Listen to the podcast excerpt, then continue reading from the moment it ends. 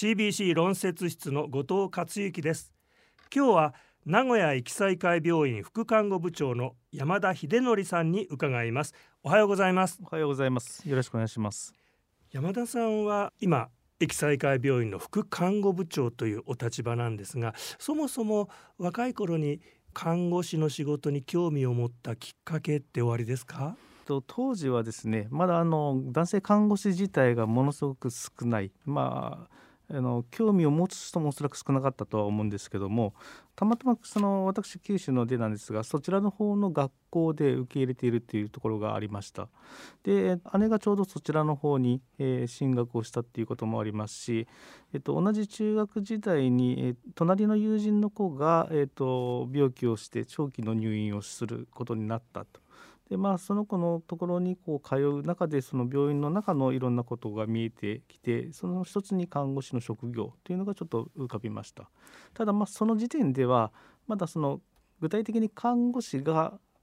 絶対やりたいっていうわけではなくあの看護の仕事も人と関わる仕事の一つとしてすごく興味を持ったっていう形になります。実際まああの学校にも行かれて、えー、国家資格も取られて看護師としてスタートしてみると最初思っていたイメージとやはり違うものだったのかあるいはここが面白いということでどんどん先に進んできたのか山田さんの場合はいかがですか？最初はですねあの面白いというよりかはなんとなくこうやっていくんだなっていうただ単にこう、えっとまあ、技術の提供だったりとかそういったところだけを見ていた気がしますただやっぱりそうじゃないんだなっていうところこの人にとって何が必要なのか、えーと、一番持てる技術の中知識の中でもやっぱりこの人にとっての最善が何かっていうところを考えてやっていくっていうのが気づき始めてからがようやく面白みですね。うん今はあの病院の中でも副看護師長というあの責任あるお立場で、えー、皆さんをリードしてらっしゃるんですけどもここに至るまではそのプロセスの中でどんなご苦労がおありになったんでしょうか？えっと、私自身はまだ、えっと、恵まれてる方なのかなっていう気はいたします。って言いますのは、えっと、今の病院に入るきっかけっていうのがですね、えっとまあ、もちろん当時からその救急に感染を馳せた病院ではあったんですけども男性を受けすでに受け入れているそれから併設してある看護学校の方がま男性を受け入れているという、まあ、条件が揃っていたということもありまして、まあ、よくは分かりませんけどもとりあえず飛び込んでみようと、まあ、実際入ってみるとやっぱりあの男性がもうすでに定着してるんだっていうのがなんとなくそこ分かるぐらいに、えっと、コミュニケーションがすごく取りやすかった。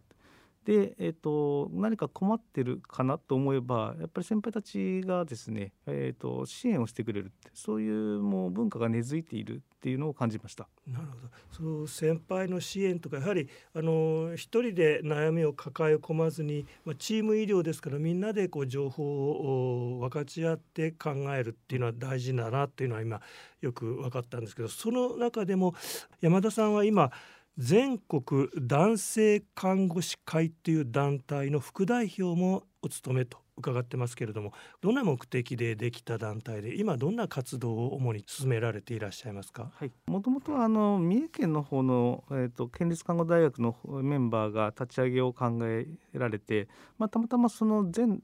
段階で僕があの男性看護師の、まあ、いろんなことをお話ししてほしいということで呼ばれてそこがまあきっかけで一緒の団体に属することになりましたがあの主な目的としてはやっぱり男性看護師のための支援っていうのはまず当然上がってきますがこれから看護師を目指す男性えー、まあ、特に高校生とかですねをターゲットにして興味を持っていただくような取り組みっていうのもやっております。あとは研究に関するものえーと、男性看護師の研究に関するものをその組織の中でいろいろと研究発表という形で報告をさせていただいてます。あとはもちろん会員自体の、えーと、交流の場ですねそれをまあできるだけ年に1回は大きな会を設けて全国からいろんな人集まっていただいて、まあ、ディスカッションしたりとか、えー、悩み相談いろんなことをやれるように企画をしています。今の男性看護師の皆さんの現在の課題あるいは声どんなものが上がってますか？えっと、これまでの中ではやはりあのキャリアに関するものであったりとかそれから男性看護師が、まあ、あのよく遭遇しがちな困難感ですね。ケアに対する困難感をどの程度こう体験されていてどのように感じているか、まあ、それをどのように克服していっているのかそういったことに加えて、えっと、最近では管理の方に目が向けられています。